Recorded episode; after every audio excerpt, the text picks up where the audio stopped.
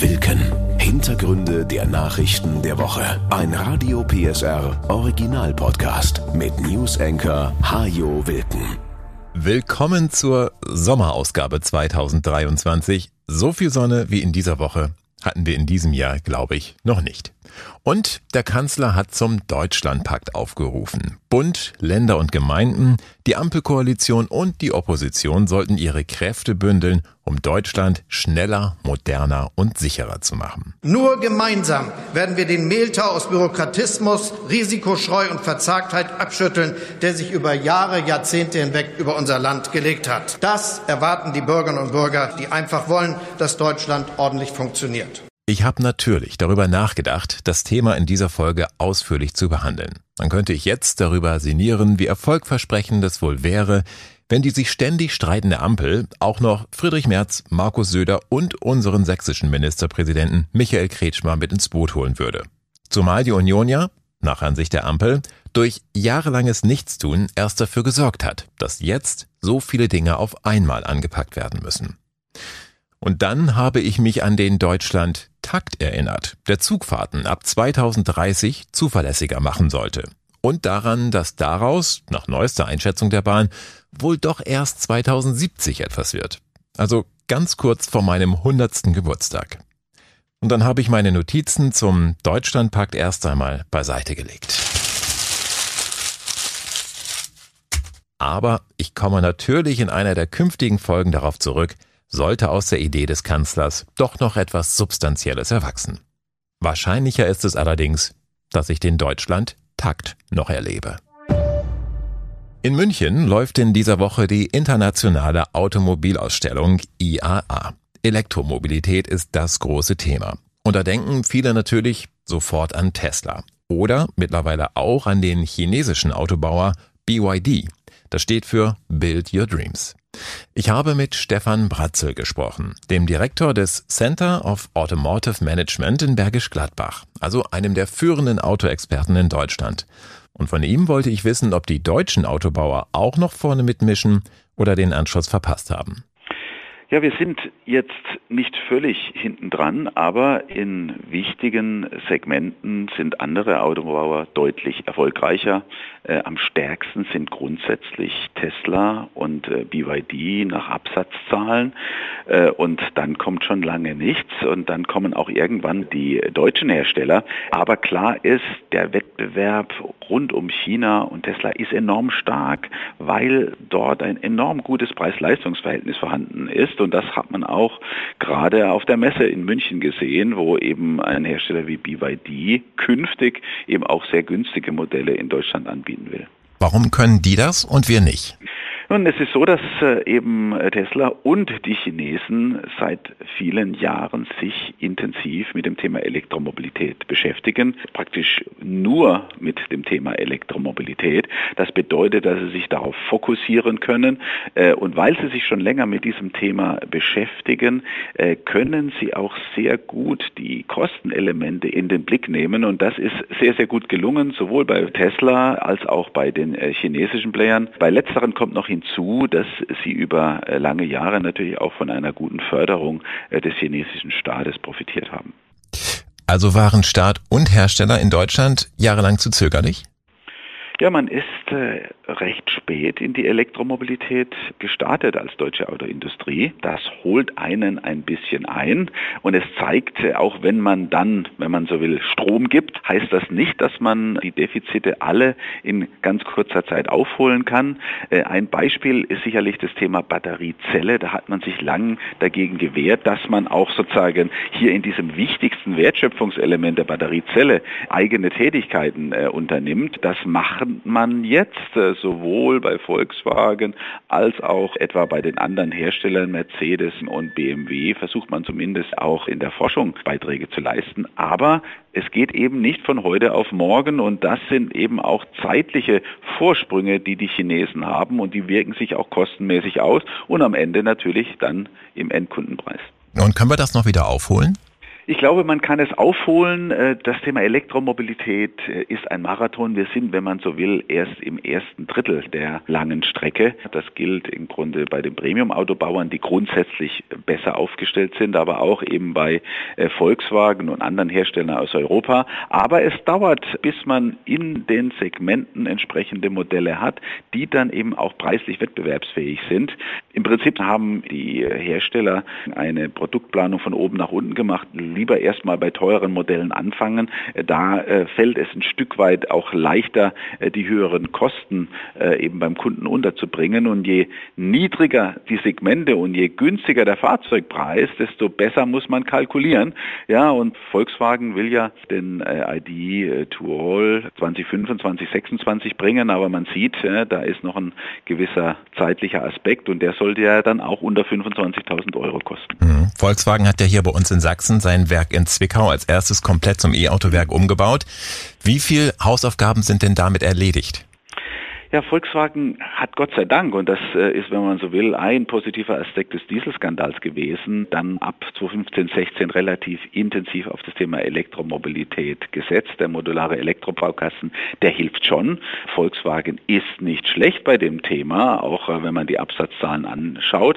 Aber klar ist natürlich, man ist jetzt nicht der Marktführer weltweit. Man hat Probleme in China, aber auch die Transformation. Ich habe jüngst das Werk auch in Zwickau Werk besucht, ist recht gut gelungen. Man muss ja auch seine Mitarbeiter in dem Werk dazu bekommen, äh, sozusagen diese Transformation vom Verbrenner Richtung Elektromobilität zu bewerkstelligen. Im Werk ist das gut gelungen, aber eine große Thematik ist sicherlich das Thema der Entwicklung dieser Fahrzeuge. Die müssen auch so entwickelt werden, damit sie relativ einfach gebaut und produziert werden können. Das ist auch ein wichtiger Kostenaspekt am Ende, der sich auf den Preis auswirkt.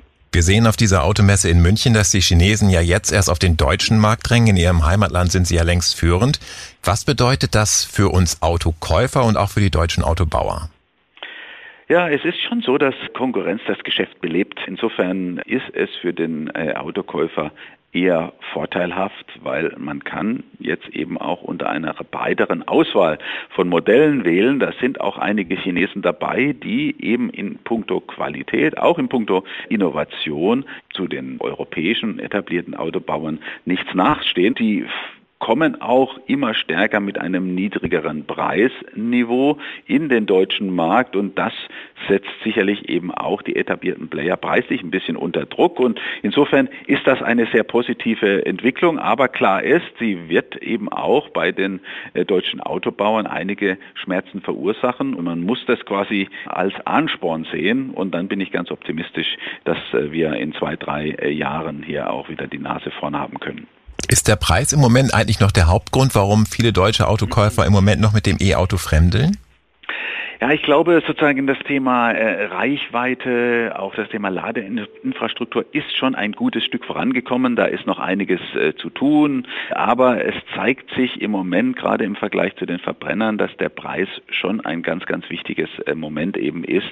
Wenn wir jetzt in eine Phase gehen, wo wir nicht mehr die sogenannten Early Adopter haben, die technikaffin sind und auch gerne ein bisschen mehr bezahlen, wenn sozusagen das in breitere Kundensegmente geht, dann spielt das Preis-Leistungs-Verhältnis eine wichtigere Rolle. Und da ist der Einstandspreis eben bei Elektrofahrzeugen eben noch höher als der von Verbrenner. Aber klar ist auch, man muss die Gesamtkosten sehen und äh, in der Nutzungsphase sind Elektrofahrzeuge sehr viel günstiger. Der Strompreis im Vergleich zum Preis an der Tankstelle und was häufig vergessen wird, die Elektrofahrzeuge sind sehr wartungsarm. Auch da spart man in den nächsten Jahren Jahren dann Geld, wenn man sich jetzt ein Fahrzeug kauft. Was denken Sie, wie entwickelt sich der Kaufpreis? Was muss ich in zwei, drei Jahren für ein einfaches Auto bezahlen, mit dem ich einfach nur gut zur Arbeit kommen möchte? Ich glaube, dass wir in zwei, drei Jahren im Preisniveau zwischen 20 und 25.000 Euro haben, Kleinwagen, dann auch Richtung untere Mittelklasse, so dass ja es auch für den Otto Normalverbraucher möglich ist, irgendwie solche Fahrzeuge vernünftig zu kaufen und dann auch zu fahren. Und das könnten dann auch Autos made in Germany sein. Das können und werden dann auch Autos made in Germany sein. Äh, die Entwicklungen gehen voran. Wir haben ja einige schon auf der Messe gesehen. Die müssen jetzt gebaut werden und das dauert noch zwei, drei Jahre und dann haben wir in breiteren Segmenten eben auch Fahrzeuge verfügbar, die etwas günstiger sind. Sagt Stefan Bratzel, der Direktor vom Center of Automotive Management in Bergisch Gladbach. Der Wolf ist in Sachsen längst wieder heimisch. Vor knapp 30 Jahren wurde erstmals ein Wolf auf einem Truppenübungsplatz in der Oberlausitz gesichtet. Inzwischen sind mindestens 36 Territorien nachgewiesen. Immer mehr Wölfe brauchen allerdings auch immer mehr zu fressen. Deshalb greifen sie immer häufiger auch Nutztiere an. Allein in Sachsen gab es in diesem Jahr bislang im Schnitt fünf Vorfälle pro Woche. Das sind zu viele, sagt Bundesumweltministerin Steffi Lemke. Sie will den Abschuss von Wölfen nun erleichtern. Man muss dazu sagen, dass der Wolf eine streng geschützte Art in ganz Europa ist, dass wir aber darauf reagieren müssen, Wölfe dort, wo sie Weidetiere gerissen haben, unbürokratisch abschießen zu können. Noch in diesem Monat will Lemke Vorschläge machen, wie der Abschuss von Wölfen schneller und unbürokratischer genehmigt werden kann. Andere Länder machen das bereits vor, sagt Sven Herzog. Er ist Wildökologe an der TU Dresden. In Estland zum Beispiel werden Wölfe ganz regulär bejagt, so wie bei uns Rehe und Hirsche bejagt werden. Oder in der Schweiz gibt es zum Beispiel auch den Ansatz, dass man regelmäßig auch Welpen aus einem Wolfsrudel entnimmt. Auch Sachsens Umweltminister Wolfram Günther spricht sich inzwischen dafür aus, den Abschuss von Wölfen zu erleichtern, um Weidetiere zu schützen.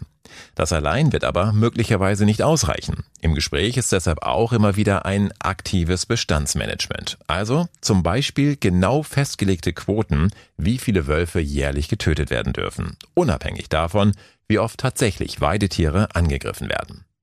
Auch Sven Herzog rät dazu, den Wolf nicht erst machen zu lassen und zu reagieren, wenn er Schafe oder andere Tiere gerissen hat, sondern ihm vorher schon seine Grenzen aufzuzeigen. Einfach um der Tierart Wolf, wie jeder anderen normalen Tierart wie Rehe und Hirsche draußen auch, die Erfahrung mitzugeben, dass Menschen gefährlich sind. Denn diese Erfahrung, so Herzog, haben die streng geschützten Tiere seit Jahrzehnten, seit sie unter Totalschutz stehen, nicht mehr machen müssen. Und das ist schon ein Lerneffekt, der natürlich auch bei einer intelligenten Tierart wie dem Wolf auch weitergegeben wird von den Eltern an die Nachkommen. Und dadurch entsteht schon das Phänomen, dass Tiere eben vertrauter dem Menschen gegenüber sind und dass die Tiere eben tatsächlich dann auch leichter und mit weniger Hemmungen Tiere in der Nähe des Menschen erbeuten. Maßnahmen zum Schutz der Weidetiere haben oft nicht den Effekt, den sich die Besitzer davon versprechen. Zäune stellen häufig kein Hindernis dar. Immer wieder finden Wölfe einen Weg, doch irgendwie darüber zu springen.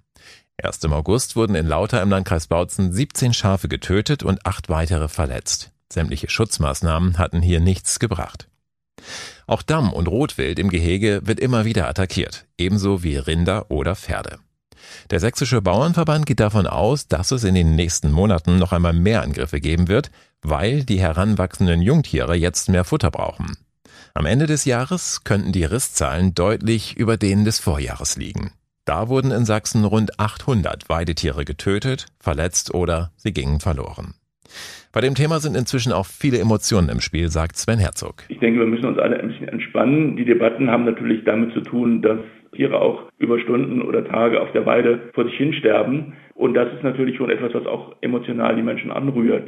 Dazu kommt, dass der Wolf natürlich auch ein relativ charismatisches Tier ist. Wie gesagt, über Rothirsche, die in großer Zahl getötet, geschossen werden draußen, da redet keiner. Obwohl, ich sag mal, die biologische Situation beider Arten durchaus ähnlich und vergleichbar sein könnte. Auch die EU beschäftigt sich mit der Frage, wie und wo man den strengen Wolfschutz etwas lockern könnte. Sie sammelt derzeit Daten, um herauszufinden, in welchen Regionen der hohe Schutzstatus womöglich nicht mehr gerechtfertigt ist. Kommissionspräsidentin Ursula von der Leyen hat die Kommunen aber bereits ermutigt, die Spielräume, die es jetzt schon gibt, auch zu nutzen.